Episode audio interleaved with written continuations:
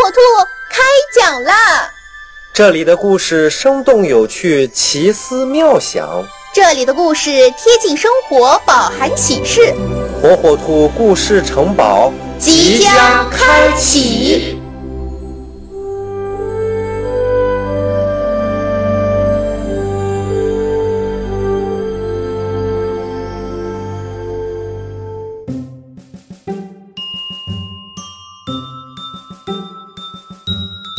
小朋友们，大家好！今天啊，火火兔要给大家讲一个和小猴子之间的故事。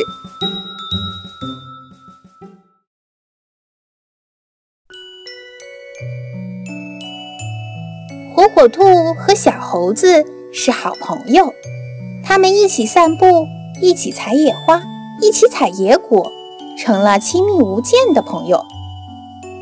一天，阳光明媚。地上的野花都开了，不时传来阵阵的香味儿。小猴子和火火兔正走在鲜花盛开的道路上，准备到山的那边去采蘑菇呢。突然，他们发现前面的路被一棵巨大的香蕉树挡住了。那棵香蕉树横躺在路上，挪也挪不动。聪明的小猴子想了想，香蕉。特好吃，从出生到现在，我只吃过一次。啊，如果一次能吃这么多，那简直太好了。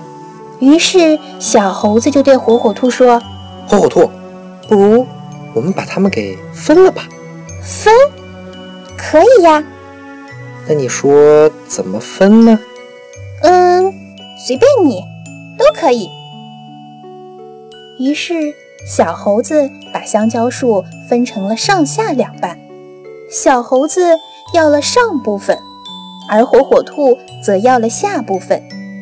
小猴子高高兴兴地拿着香蕉回家了，而火火兔却非常吃力地拉着沉重的香蕉树根回了家。日子一天一天地过去了，小猴子的香蕉是越吃越少。而火火兔的树根也渐渐地长成了一棵巨大的香蕉树。